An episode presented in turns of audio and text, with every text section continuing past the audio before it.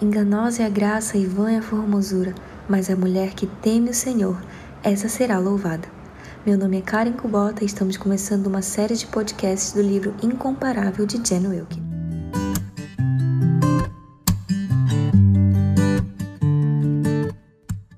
Bom, só para falar um pouco sobre o porquê que eu decidi começar a gravar esses podcasts, na verdade foi principalmente incentivo das minhas amigas que dizem que eu tenho uma voz de podcast, mas também porque quando eu comecei a ler esse livro, Deus falou muito comigo, né?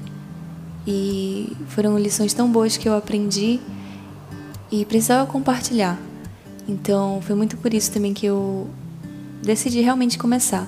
Esse é meu primeiro podcast, então tenha um pouquinho de paciência. e espero que a sua vida seja edificada através desses podcasts. Então, para entendermos um pouco sobre a autora do livro, Jen Wilkin é palestrante, professora de estudos bíblicos para mulheres e autora do livro Mulheres da Palavra. Ela e a sua família são membros da Village Church na região de Dallas. Esse livro vai falar um pouco sobre 10 atributos de Deus e vai mostrar o quanto Deus é diferente de nós e por que isso é algo bom, né? Então, Jen fala assim: deixe Deus ser Deus. E é mais ou menos disso que trata o livro.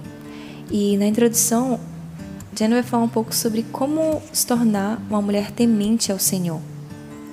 E lá em Salmo 111:10 diz: "O temor do Senhor é o princípio da sabedoria". E como pode, né, a Bíblia falar ao mesmo tempo que o perfeito amor lança fora todo medo e ao mesmo tempo dizer que o temor é o primeiro passo rumo à sabedoria. E para entender isso, a gente precisa saber quem Deus é. Na oração de Mateus 6, começa assim: Pai Nosso. Ou seja, Deus ele é um Deus alcançável, é um Deus amoroso, cheio de misericórdia. É aquele Pai que a gente sabe que está perto, né? E a oração continua falando: que está nos céus, santificado seja o teu nome. Ou seja, ele é um Deus sim que está perto, mas também é um Deus que tem um nome santificado acima de todo nome, é um Deus que transcende. E realmente existe o temor da ira consumidora de Deus e o temor da santidade de Deus. Os dois podem nos fazer tremer, mas somente o segundo nos leva à adoração e ao arrependimento. E é por causa de Cristo que a gente não precisa ter pavor, mas a gente pode ter reverência e um santo temor a Deus, porque Cristo nos assegura de que realmente podemos nos aproximar do trono da graça com confiança e que a ira de Deus foi satisfeita na cruz através de Jesus. Então, realmente, quando a gente teme da maneira correta, a gente reconhece quem Deus é: é um Deus sem limites bem diferente de nós, um Deus realmente incomparável. Eu lembro que, mesmo depois de alguns anos da minha conversão, eu ainda tinha alguns pecados de estimação. E um em específico eu não conseguia me, me desfazer, sabe?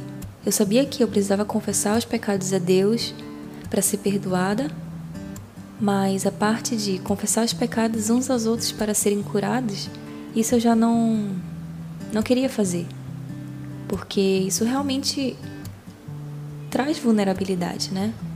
Mas mesmo assim, quando eu realmente entendi que os meus pecados foram satisfeitos na cruz por causa de Jesus, eu entendi que eu precisava sim me humilhar e negar a mim mesma todos os dias para seguir a Cristo. E para obedecer isso, eu preciso conhecer a Deus. Preciso saber o que ele diz na palavra, preciso estar perto de Deus, né? Então, realmente você temer de maneira correta leva você à sabedoria. Porque na verdade, a sabedoria ela é você enxergar todas as situações através da perspectiva de Deus, lembrando sempre de ser humilde, lembrando que você pode sim se arrepender dos seus pecados e que a ira de Deus já foi satisfeita na cruz. E claro, isso não é um passe livre para você viver a vida como quer, para você pecar, mas é um passe livre porque Deus, ele nos deu Cristo através da graça e da misericórdia. Então, por isso, você pode viver com sabedoria, pedindo sempre a Deus, estudando também a palavra de Deus para saber quem Ele é. Então, que Deus nos dê muita sabedoria para continuarmos firmes nessa batalha e realmente lutar com santo temor a Ele. Que Deus abençoe.